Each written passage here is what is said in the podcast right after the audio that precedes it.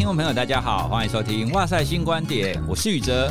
如果说到大众都会感兴趣的议题的话，通常像睡眠啊，就很多人会感兴趣。另外一个呢，非常热门的一个议题，那就是减重。可是呢，其实我以前有发现啊，大部分在谈减重的人，他要么是营养师，好，或者是营养相关的医师。那另外一个呢，就是教练。我们也可以理解，就是你需要的就是运动跟饮食控制嘛。可是呢，为什么有那么多的知识，但是大家都很难继续瘦下来呢？好，所以呢，身为心理学家，我就一直觉得说，其实，在减重或是要促进运动这件事情，应该要有心理学的介入才对。因为你说好嘛，我们要饮食控制啊，饮食控制是谁要做？人要做啊。哦，所以你跟他讲好，热量算出来是这个样子，你要有让他有动机去做。那另外运动，运动其实也是。我们之前也录过几集在谈说，哎，运动很好啊，你要养成运动习惯啊。可是为什么养成运动习惯那么难？好，所以我就一直对于减重这件事情要有心理学介入这件事，我觉得非常感兴趣。那刚好呢，今天我们就邀请了一位专家，大家可能很难想象，一位智商心理师，他的专长是教人家减重，而且是全台出名的哦。先让我们欢迎今天的来宾苏从奇心理师。好，宇哲老师好，各位听众朋友大家好，我是苏从奇心理师，大家会叫我小苏这样子。专业就是智商心理师嘛，哈，那我目前是自己开业，哦，那在彰化的园林的四季星心理智商所这样子，那同时也是我们中华民国肥胖研究学会的健康体重管理师，哦，那同时也是一位正念饮食的教师这样子。哎，你刚刚说的那个肥胖的学会啊，该不会那个学会里面的心理师只有你一个吧？我是第一个。啊、哦，你是第一个。他好像我去参加是第二届吧，去参加大部分都是医师跟营养师跟运动教练。对啊，那我就因为那时候就有兴趣嘛，然后就去报名。那一开始还被一些营养师想说你要来干嘛这样子。对啊，你在乱投。对，因为那时候有一位某一位心理师，可是不是台湾的啦哈，他也是在讲饮食跟瘦身，然后在营养师界蛮有争议性的，所以那时候我去他们蛮就蛮有敌意的。他想问我是不是类似那种东西这样子。哎，那说起来啊，其实我们大家对于智障心理师的想法，一般我们都会说，哦，那智障心理师养成出来，他可能在医院里面，然后在学校，哈，在这些单位在做智商辅导，跟在做，比如说家庭关系啊、人际关系啊等等的。可是呢，这种你是智商心理师，可是你是从事这种减重相关的业务，这真的很特别。你可不可以聊一下你是怎么就是走歪掉？其实不能说走歪掉，怎么样走宽？对，开创出这样子的道路，欸、这个缘由跟跟大家聊一下。OK，好，要说明之前，我也先强调一下哈，我本来的专业还是很厉害。当然，当然，有时候大家就觉得，哎、欸，你这个心理师是只会瘦身，好，所以现在都要解释很多这种东西哈。就是本来的专业很厉害，只是怎么不小心走到所谓的瘦身啊？哈，我觉得有两块可以跟老师跟听众分享这样子。哎、欸，第一块就是我的家人，哎、欸、啊，第二块就是我专业的发展的路径。哦，那第一个家人的原因就是因为。心理学嘛，哈，本来就是我觉得很重要，就是要从生活开始，没有错。哎，如果它没有用，就会没有用；如果它有用的话，就会很有用。可是对我来说，我对减重或瘦身这件事情最早的接触，其实是家人在瘦身。哎，我虽然在帮别人瘦身，可我一辈子都没有胖过，所以你没有办法感受，就是到底为什么那么难？对，那可是我小时候就一直有印象，就是我爸妈一直在瘦身，他们有用过一些我长大之后看会觉得不太对的方法，可是小时候觉得很好玩、很好笑。他们做过什么苹果减肥法？哦，那个我知道，就是你不断的吃苹果，你可以吃很多东西哦，你不能吃其他的东西，对对对对，但是你苹果随便你要吃多少都可以。欸、啊，还有用用过什么加拿大枫叶糖浆瘦身法，就是类似的概念，就是我就只能喝那个，然后吃特定的东西，就很少很少这样子。然后我还看过他们吃那个什么某某医院菜单瘦身法，我不知道宇哲有没有听过，就是什么早上吃半罐的水煮尾鱼罐头。然后什么二分之一的吐司，类似这样的菜单。然后小时候只觉得，干嘛这样？你们到底在干嘛？对，可是我不太理解他们在干嘛。那时候只觉得很好笑，为什么要这么辛苦？哦，然后慢慢的、慢慢的，我成为心理师之后，他们还是持续在瘦身，我一直没有在理他们。所以你爸妈也跟我一样，是一辈子在减肥的。哎，对对对对，不知道他们会不会听到这个？最近一直在出卖他们两个人这样子。然后后来他们就去，因为我成为心理师后，我就比较理解瘦身这件事。然后很多人真的很辛苦，可是我们没有太钻研，然后我就觉得没什么。可是有一次，我爸妈他们去南部某一个诊所去瘦身，然后那时候我也是抱着就是看看笑话的心 心态在看，啊，又来了这样子哈。嗯，可是那一次真的很神奇哦，对，就是瘦的很明显，然后就勾起我的兴趣跟好奇，因为他们很早就要预约那个诊所，而且很早就要去排队，而且要花蛮多钱的，而且要去就是第一次要一整天哦听那个课程什么的，然后拿一堆营养品回来，然后拿一本讲义，然后总之就好像哇好神奇哦，到底在干嘛这样子？然后他们瘦下来之后，我就很想去知道他们到底做了什么事。因为对我来说真的很神奇，他们成效非常好。我要说成效非常的好，可是我理理解之后发现，哎，他根本在做的就是认知行为治疗。哦，是哦，对，只是他们的方法。后来我去研究之后，发现他们的方法不太健康。他们就吃很多水煮的蔬菜，吃很多的豆腐，然后喝豆浆，吃营养品。哦，后来理解之后发现，哎，这样当然就会瘦啊。对啊，可是你用极端控制跟限制的方法，到最后你就是会在所谓的复胖反弹。哎，所以他们那一段时间真的很快就瘦下来，可是很快又弹回去了，所以就勾起我的兴趣，我就很认真的去研究所谓的瘦身这件事怎么做。然后研究国内的话，就变成是没什么资料，看到都是营养师啊、医师啊他们讲的一些东西。那我就希望知道心理师有没有人在做这件事。可是那时候民国九十六七年吧，哇，那很早哎、欸。对，没有人在做这件事，心理师或者是心理学界老师都没有，我也一直在找这样子，然后我就往国外去找，然后发现国外其实这一块是很多心理师会做的。那像贝克他的女儿跟他的孙女哈，这几年其实都在做所谓认知行为治疗的一个瘦身。对，然后我就发现有些东西是可以试试看的，所以一开始试试看就是从我的医院的同事开始。那时候我就研究我爸妈的东西完之后，我发现那个就是心理师做的认知行为治疗。那我就想要在我的那时候在精神科工作，就跟我的同事说：“哎、要不要有没有人想要瘦身？”有有，我行我行，对，就这样子。以前我们心理是开什么那种舒压课、正念课，大家都哦，好像被逼着来这样。可是瘦身大家都主动。然后那时候我印象就是有社工、有职能治疗师，然后还有医那个护理师哦，医师是没有这样子。然后就开始一开始是在玩，然后后来发现成效还不错。哎，就是乱玩乱玩之后，哎，从同事慢慢的延伸到我们医院的一些那种医师找我去开一些课程，然后慢慢别的医院的医师找我去开课程，然后慢慢开始帮一些医师上课，然后慢慢这个领域好像我就越做越好像有一点什么东西出来了，然后慢慢就到公司一些公司开课啦，或者是现在线上有一些课程在开这样子。哎，这是我第一个路径，就是在哎所谓的家人的一些经验里面，慢慢的发现，哎，我这个心理师好像可以做一些不太一样的事。哦，因为我也觉得很好玩哦，重点是我觉得很好玩。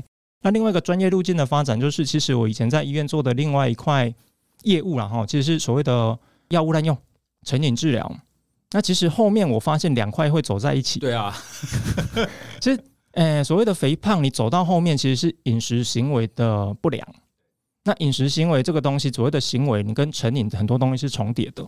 行为改变、习惯养成或意志力的一个认识跟调整上，我觉得是非常有用的。哦，所以我们想要帮助自己或帮助别人做一些行为的调整。哦，那像是我在自律课里面，我们在谈说你如何建立一个好习惯，它的概念其实也非常接近你刚刚谈到的认知行为治疗。我这样做起来大概十几年了吧？那一天算一算，大概十四十五年有了。哇，那你真的是先驱啊！先驱，先驱也不能这么说啦。国外其实人家早就在做啦。哦，对啦，因为我知道，就是现在在很多的大医院，特别是在减重中心，好，那确实他都会配一些，比如说除了营养师以外，会有一些各管师啊，然后一些心理师去跟那一些他急需要减重的人。不过，减重中心他们的好像跟你在做的好像又有一点差别，因为减重中心他们很多都是那种过度肥胖、病态肥胖，对对对，他们都是那种 BMI 等于超高的。可是你在做的可能就比较像是他可能是略胖，哦，他可能是 BMI 可能高了一点点，或者是在教我们一般人怎么样就是维持一个良好的体态跟饮食控制嘛，对不对？也是很多人需要的一个内容诶。你这样十几年的过程当中，你应该接触过非常非常多的人嘛，很多的学员。根据你的经验啊，有哪一些学员他必须要保持着什么样子的心态？哦，他是什么样子的心态比较容容易就是减重成功？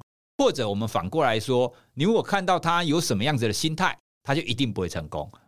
宇哲老师回答这个问题之前，我想要回应你刚刚前面讲那一块，就是现在的体重管理中心很多心理师进去。可是我觉得跟我做的方向不太一样，哎，那个不一样。其实我可以从那个健康促进三级预防的概念来说，体重管理中心心理师们做的比较是后端疾病的治疗，或者是诊断那一块。那我做的比较是健康促进前面的，哎，就是所谓的那个预防或者是教育的部分。刚刚有说到一块，就是哎，其实很多其实可以不用走到 所谓的后端去，比如他对食物的认知，对于饮食的习惯，如果有一些调整，他可能在前端就会被留起来哦，就是所谓不会出什么大问题这样子。所以又回到哎，刚刚讲那个心态面的东西，好，我那我先讲的就是，我觉得有三类的人，他的状态跟心态，我会觉得我比较难协助到他。哦，就是那一种地雷心态的吗？也不能讲地雷哈，就是这几年的经验我累积，其实有一些人他其实他的关键可能不是在瘦身，可是他会很积极的要瘦身，就他会一直说我要瘦，我要瘦。欸、对对对，可是他的问题可能是其他的。那第一类的人，我觉得就是那种，哎、欸，他试过很多方法，然后他也很挫败，然后可是他每一次在找新方法，他又急着要看到成效，就很急的那种状况的人。哎、欸，我觉得在瘦身的过程里面，我会觉得我比较难帮助到他，而且我觉得他的问题其实也有可能不是在瘦身。他可能有一些其他焦虑的问题，有可能心理的缺，他可能没办法去解决，所以他就觉得，哎呀，我要赶快来弄一个方法，让我可以瘦下来，也许我的问题都解决了。哎，所以第一个就是很急着要做这件事，而且急着看着成效的人，我觉得他可能就很容易失败。哎，那第二个，我觉得是那一种懂很多的人，很理性的人。哎，所有的学员，我最怕的其实就两种，一种叫工程师，一种叫教授。因为他们就会很理性、很逻辑，然后开始你讲了一个可能的解释方式之后，他会跟你说没有，有另外两种解释方式，然后就会开始跟你说，哎，这个恋爱，我已经怎么样了？怎么身体还没有那个变化出来？为什么我说在瘦身领域里面，这种很理性、懂很多的人会很难？是因为人的生理跟心理本来就不是完全逻辑的运作，也不是完全一加一等于二的运作，它有很多可能影响的因素，所以这种我就会花很多时间，变成是跟他建立关系。为什么？因为那另外一派这样讲啊，为什么你的是这样？就变成我很多时候是在跟他做理性的辩驳。所谓瘦身这件事，我都会说是一个探索的过程，其实是最后是回到你自己这个是人是怎么样的。那如果你硬套一个不适合你的方法，你会发现很多人就会很痛苦。可是我不是说你想怎样就怎样，而是当你发现你的生活方式跟所谓的健康生活方式有落差，你怎么去做一个调和？可是这种很理性的人，我就会花很多时间，可能就是跟他建立关系，然后慢慢让他。用他觉得好的方法，慢慢去做他自己的改变。哦，第二种类，那第二、第三种类型就是他的生活压力本来就很多很大的人。对，因为我都会说哈，瘦身这件事基本上就是一个生活形态的改变，而人面对改变势必就会有压力，不管你是调整饮食或增加运动，或者是修正你的睡眠习惯。哎，可是如果他本来生活压力就很大，等于是压力那么大的状况再多一个压力，哎，他失败就变得很蛮正常跟合理的。所以这三类我都会提醒，就是你可能要处理的不是瘦身，哎，而是其他可能要照顾自己或者是探索自己的一个过程，这样子，可能要先照顾的是其他的东西。成功失败，我觉得在瘦身这件事里面，我不太常用，因为 有些人就说瘦身是一辈子的志业，是吧？对，像我，我 我都会说它就是一个过程。所谓成功失败，在我的理解，比较像是有一个结果在那里，那这个结果是好的还是不好的？可是我觉得瘦身它是一个状态。就是它是一个动态的，就是你瘦身瘦到，比如你要到六十公斤好了，你不会到六十公斤这辈子一直六十公斤，而是那六十公斤你势必是做了一些嗯可能正确的或者是健康的行为改变，所以接下来你要一直做这件事。所以说在心态上面，我觉得第一点就是要知道瘦身这件事它是一个过程而不是结果，所以没有成功跟失败。哦，我觉得你这个概念很有趣诶，那第一个就是。注重过程，或是不谈直接二分法的成功结果的话，它一个就是会连接到我们常在谈的成长型思维。因为当你用那种成功或失败的概念来讲的话，因为很多人就会落入失败那一区嘛。因为每一个人会对自己定的标准可能会太高，我要六块肌。可是你想想看，六块鸡那是多困难的一件事。去麦当劳比较快。对，因为六块鸡，麦当劳六块鸡。对，因为大家都看着那一些明星的照片啊，嗯、我们要像他那样，错误标准嘛。对，所以在这种情况底下，你定下来的标准可能就会过高，所以你就很容易落入失败啊。可是如果像你刚刚讲的，我们要把这样子的一个饮食控制，或者是我们体态的控制，看成一个动态的过程，哦，那这样子你就可以逐渐的在你的这样子过程当中去观察你自己。去觉察你自己，而且去做修正嘛。哦，我也非常喜欢你刚刚讲的，这它是一个动态的一个平衡啦。因为确实我们的体重它一向是浮动的嘛。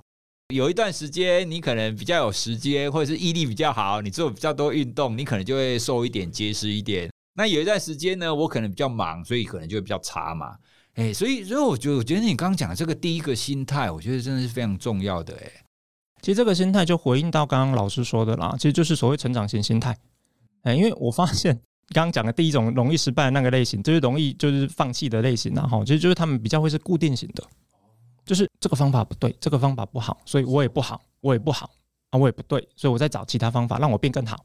对，所以这个循环，其实我觉得我在书里面其实有强调啦，就是其实相对啦哈，比较容易持续下来就是成长型心态的人，对，因为他会觉得说，哎，我是可以努力，而且我会进步的，而且就算上次那个方法不好不对，我可能下次会去做一个调整。所以我觉得那心态自己也可以去辨识跟意识一下。哦，所以这是第一个比较容易成功的心态类型。那还有吗？哎，第二个我觉得就是要找到真正该努力的方向跟地方。哦，怎么说呢？啊，减重不就是少吃一点，多运动吗？哎，少吃多动是违反人性。那你违反人性就要用意志力，可是意志力又不可靠，所以为什么失败就是这样来的？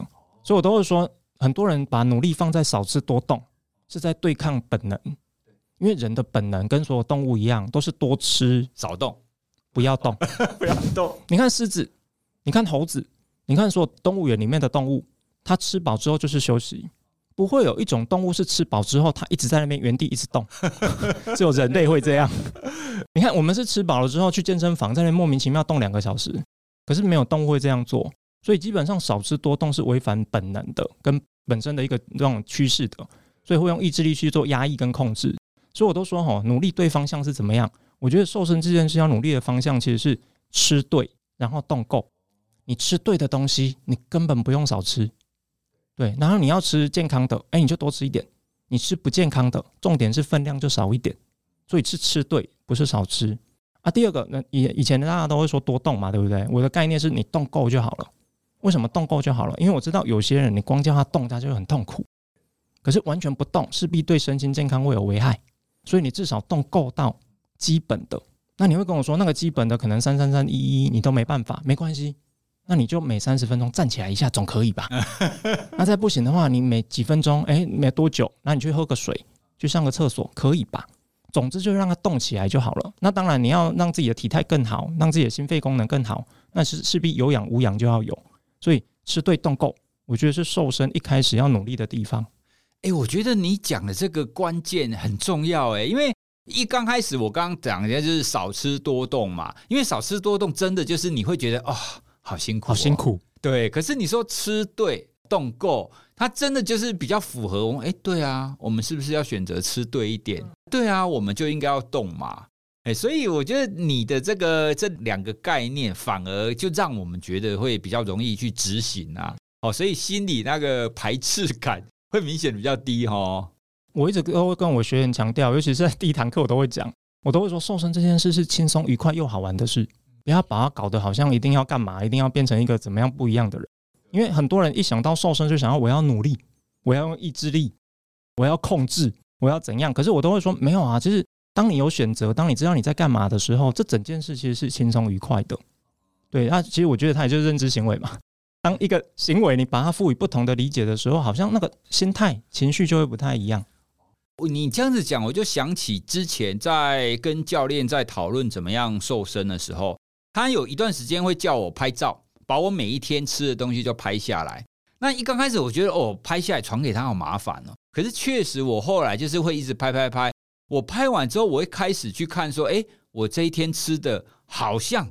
通通都是淀粉诶，我好像吃的蔬菜很少诶，所以在做这个行为一刚开始只是想要符合教练的要求，可是其实你真的做了以后，会增加你的自我觉察，你会开始知道你吃的是不是符合你需要的，所以这就是回到你刚刚讲的，你要吃对嘛，就是台湾人，我觉得台湾人太习惯就是吃饱。那像是我现在如果要吃去吃午餐，因为我们中午午餐多半是在外面吃哦。那你吃午餐，你如果希望可以吃到比较多菜的哦，那个这个你就会很需要去找自助餐，你知道吗？因为很多我们路边看到的面店，面店都一大碗面，所以你就变成是你很难吃到就是少淀粉然后多菜的东西。所以我觉得回到你说的吃对这一点，我觉得这个真的是我们大家都要有一个正确的一个认知哦。对，可是如果认知到没有给你足够的知识，其实你也不知道怎么吃对。对，所以这个时候认知教育再进来，哎，我觉得才会有帮助。回到我自己，也不能讲研发哈，借用过来的概念，就冰山理论嘛。嗯，哦，心理学界很爱把冰山拿来做。萨提尔。对，萨提尔啊，或者弗洛伊德，偶尔在解释他的东西的时候，大家也会拿冰山来做解释。那后来我发现，这个冰山其实可以用在肥胖。哎，那我觉得其实一个心理师跟其他专业人员最大的不同，就是其他专业比较会去处理冰山顶上的东西，而冰山顶上那个东西，我就叫肥胖。好，那我有一句话就是，肥胖是心理社会议题的生理结果。等一下，等一下，你这你要讲慢一点，心理社会议题的生理结果。对。胖这件事就是冰山顶上那个结果，生理性的嘛，对不对？对，它就是就就是胖嘛，体脂过高，腰围过宽，看得出来。哎，对，就是在冰山，就很多跟心理学一样讲了。我们看到行为或是你讲出来的话是冰山顶上，可是它底下有更多东西。那其他专业可能因为他们长期都在做这件事，而且他们是用疾病治疗的观念在看，所以他们一直在处理冰山上面那个生理结果。所以你就会看到各种方法，就是营养嘛，要不然就热量嘛，要不然就运动嘛。就一直在这三个东西上面绕来绕去，绕来绕去。可是我心理师，我看到就是，哎，没有啊，这些行为的表征或者是生理的结果，其实它底下有心理的因素、想法、情绪、行为哦，甚至有些人讲的比较高深，也叫灵性。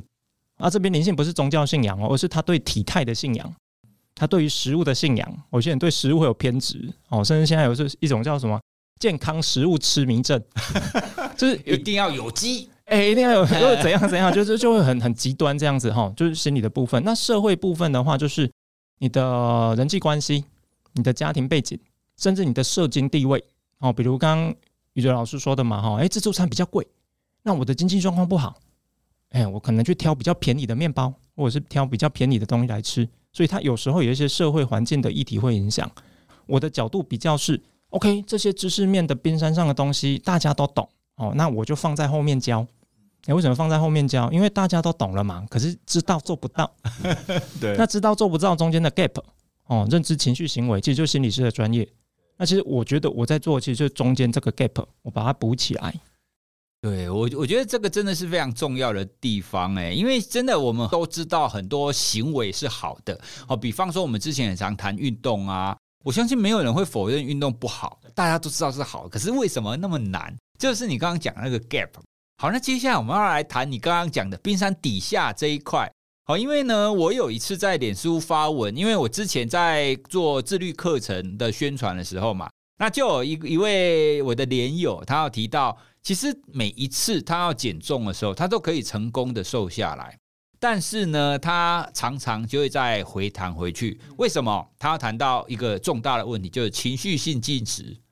对，因为我们现在人是不是很常讲？哎，我要怒吃鸡排，我要怒吃一发，有没有？那到底为什么要怒呢？哦，就是有情绪嘛。情绪。对啊，所以我们现代人很常见这种情绪性饮食。我相信在你之前在带的这些课程的学员，他们应该很多也都是这个样子啊。那到底为什么我们大家都想要用吃来发泄啊？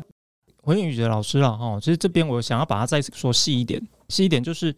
哎，很多人会搞混哈，所谓的情绪性进食跟压力型进食哦是不一样的。哎，它其实不太一样。哦、我本来也以为一样，哦、可是后来慢慢研究，慢慢去临床的经验里面发现，其实它不太一样。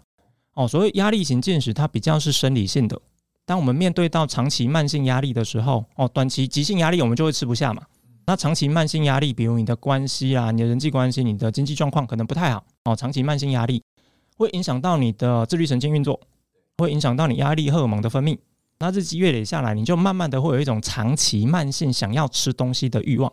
所以压力型进食，你就会发现有些人就是哎，随时都想吃东西，有机会就吃东西，然后吃到后面就很中广哦，因为压力荷尔蒙会让脂肪堆积在腹部嘛，哦，所以就变得很胖。然后他吃，哎，很喜欢吃，很想吃，OK。然后他比较特别的是，他吃完之后真的蛮舒压的，压力型进食哦，那这种就哎很容易胖。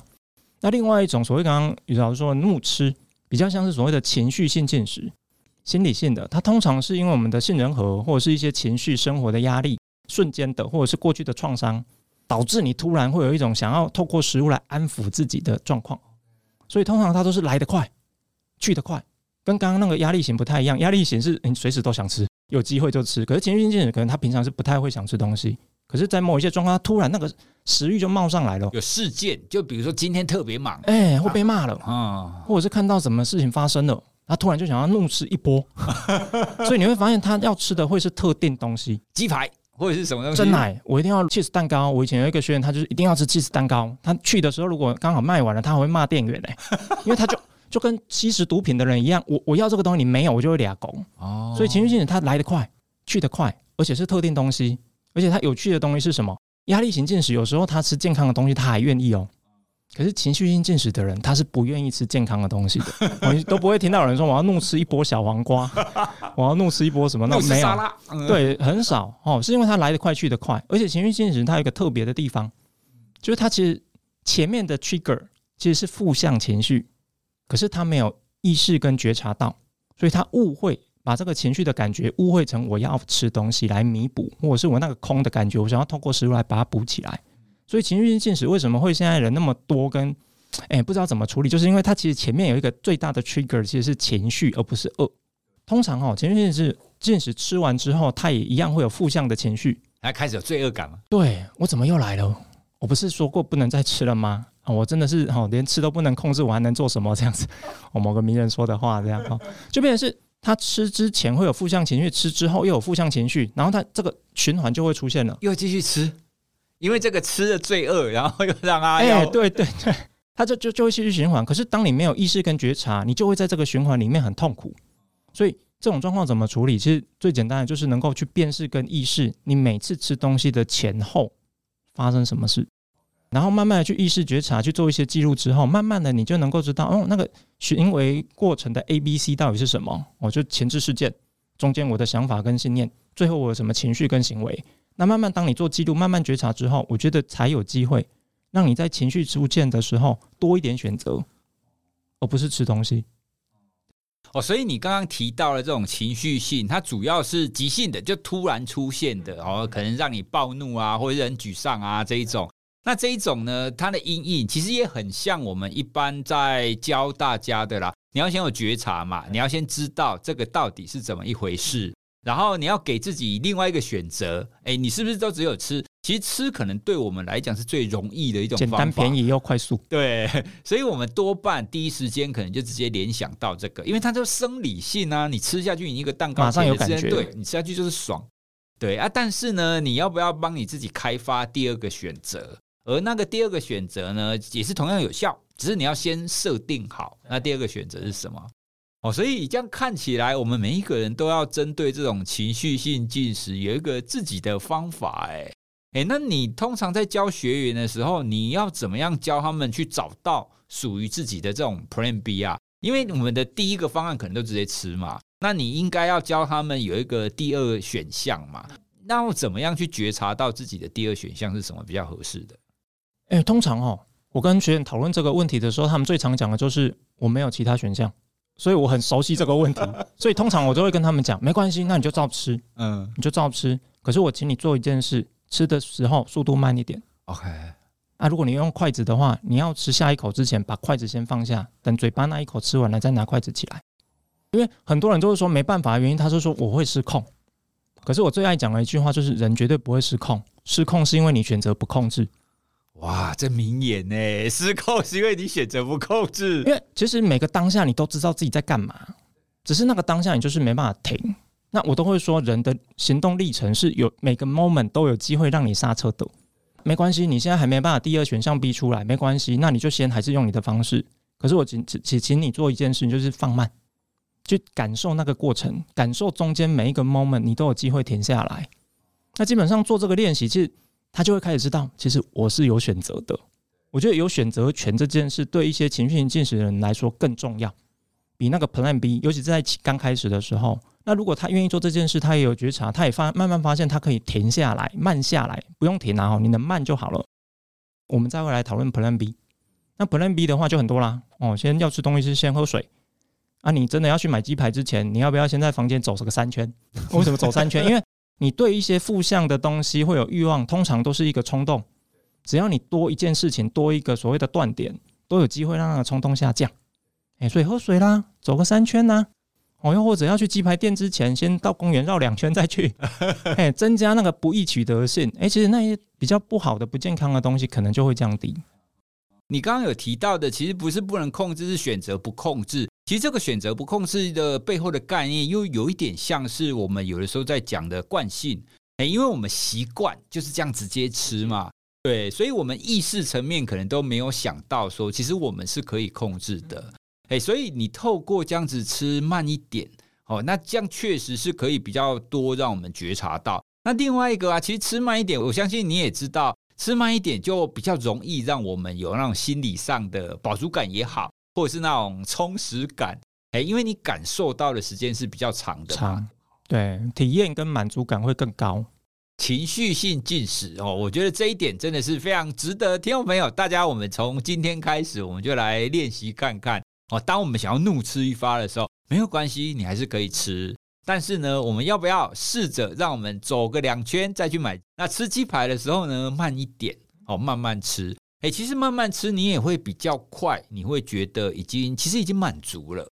我们可以在自己觉得啊，我已经满足了，你就可以不用再继续吃，嗯，对不对？这也是选择啊。对，因为很多人其实就算他已经感觉到自己饱了，他可能一些想法会冒出来，比如我饱了，剩下这半块鸡排怎么办？好浪费。对，所以。你会发现哦，很多人很多时候我们吃不是因为身体的需要，而是因为心理的影响。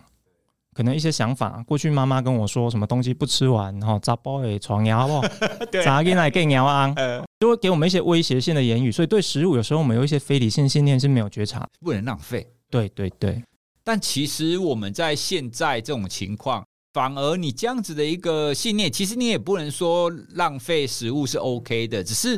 更多是你必须要对于你自己就是进食行为的了解跟控制嘛，甚至我会觉得更往前的话，你要做安排，嗯，比如你知道你的食量大概多少了，那个半碗饭就不要加进来了嘛。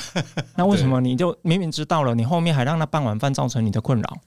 诶，我觉得这一切都是源自于你刚刚提到的吃慢一点，因为吃慢一点，你才会有更多的觉察，你才会更知道说自己大概要吃多少。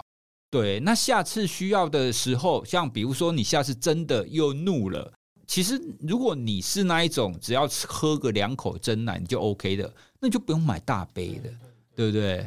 哎，所以这个才是就是帮助我们去应应情绪，或是减缓这种因为情绪去过度进食这样子的一个帮助。我再稍微总结一下，因为你刚刚提到这个压力型进食，我觉得这个很有意思。因为我自己是学睡眠的嘛，那睡眠睡眠不足这件事情，其实就很像是你刚刚讲的长期压力。对，因为很多研究他们也发现，当你处于一个睡眠不足的情况底下，你就会持续就是每一天好像都会吃多一点点。那另外呢，我也想要跟你分享我之前看过的一个研究，它很有趣哦，它其实是比较像是慢性的压力加上情绪的冲突。因为那个研究，他要找了那一些上班族。而且主要是女性，然后他发现呢、啊，如果这些上班族前一天晚上睡得比较少，而且他今天上班有受到那种情绪劳务压力比较大的话，那么他下班之后呢，去买高热量食物的几率会明显增加。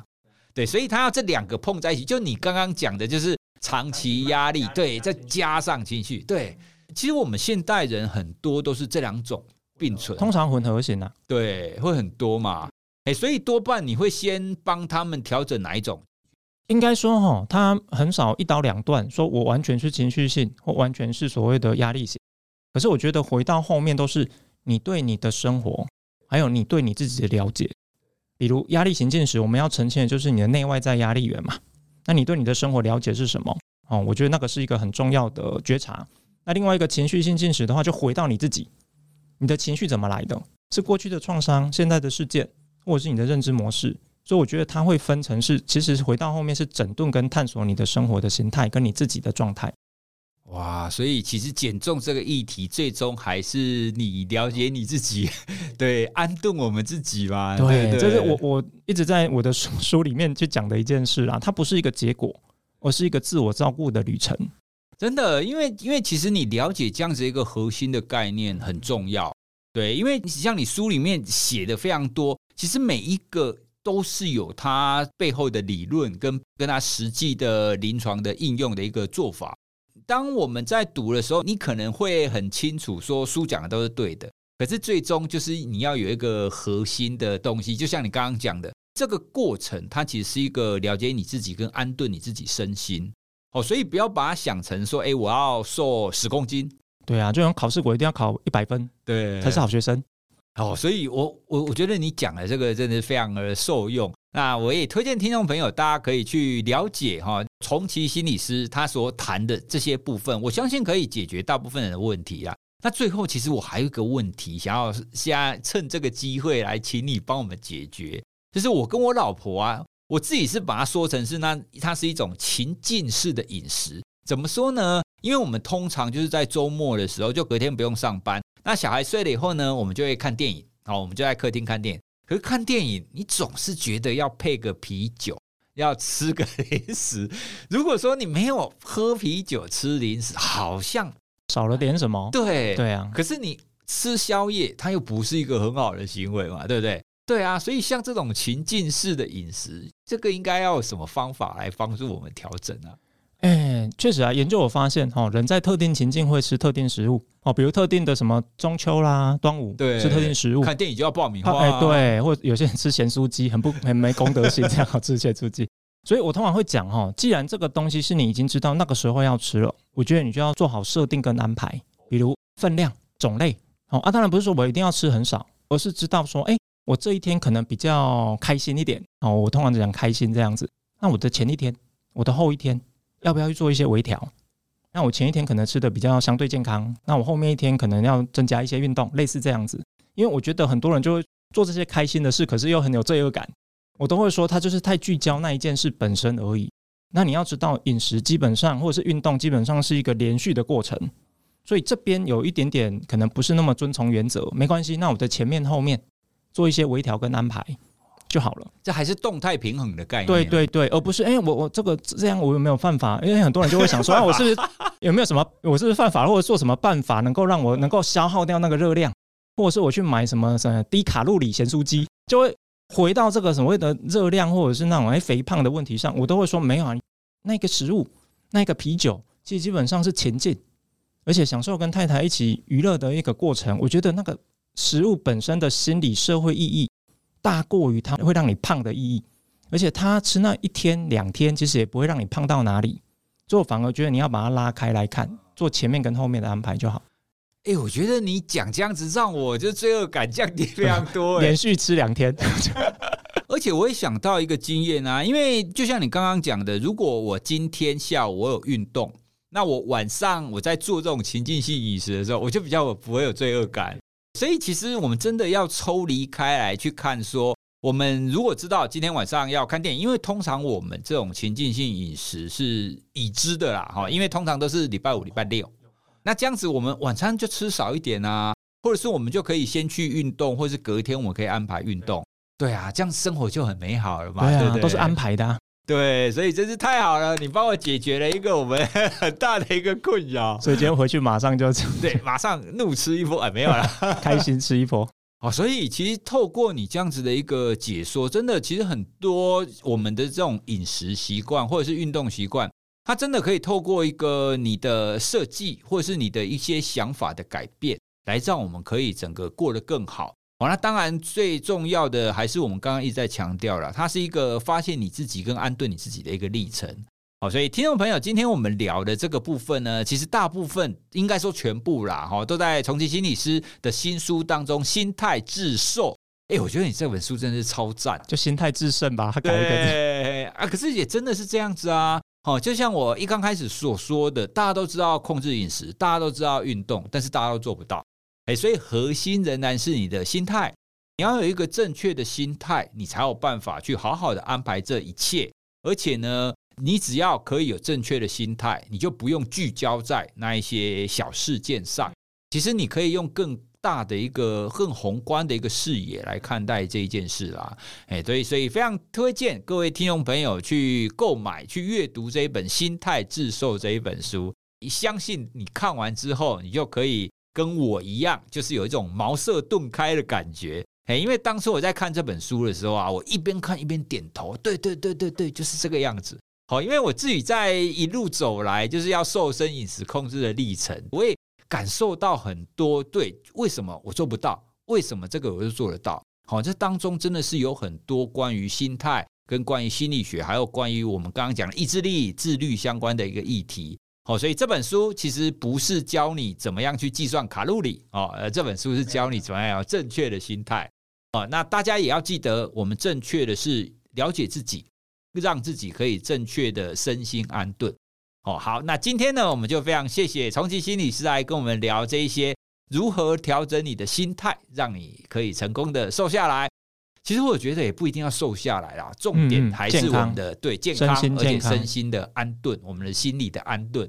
所以，听众朋友，如果你听完我们这一集，你有什么想法，你有什么想要回馈的话，都欢迎大家可以透过脸书、IG 或是其他的管道，可以跟我们联系哦。那我们现在也有我们的挖宝专用的社团哦。那如果大家想要参与我们的社团，去针对每一集来做一些讨论的话，也欢迎大家从资讯栏当中找到我们的社团网址，也欢迎大家一起加入来讨论哦。好，那我们今天就跟大家分享到这边，谢谢重启心理师，谢谢，谢谢老师，拜拜，拜拜。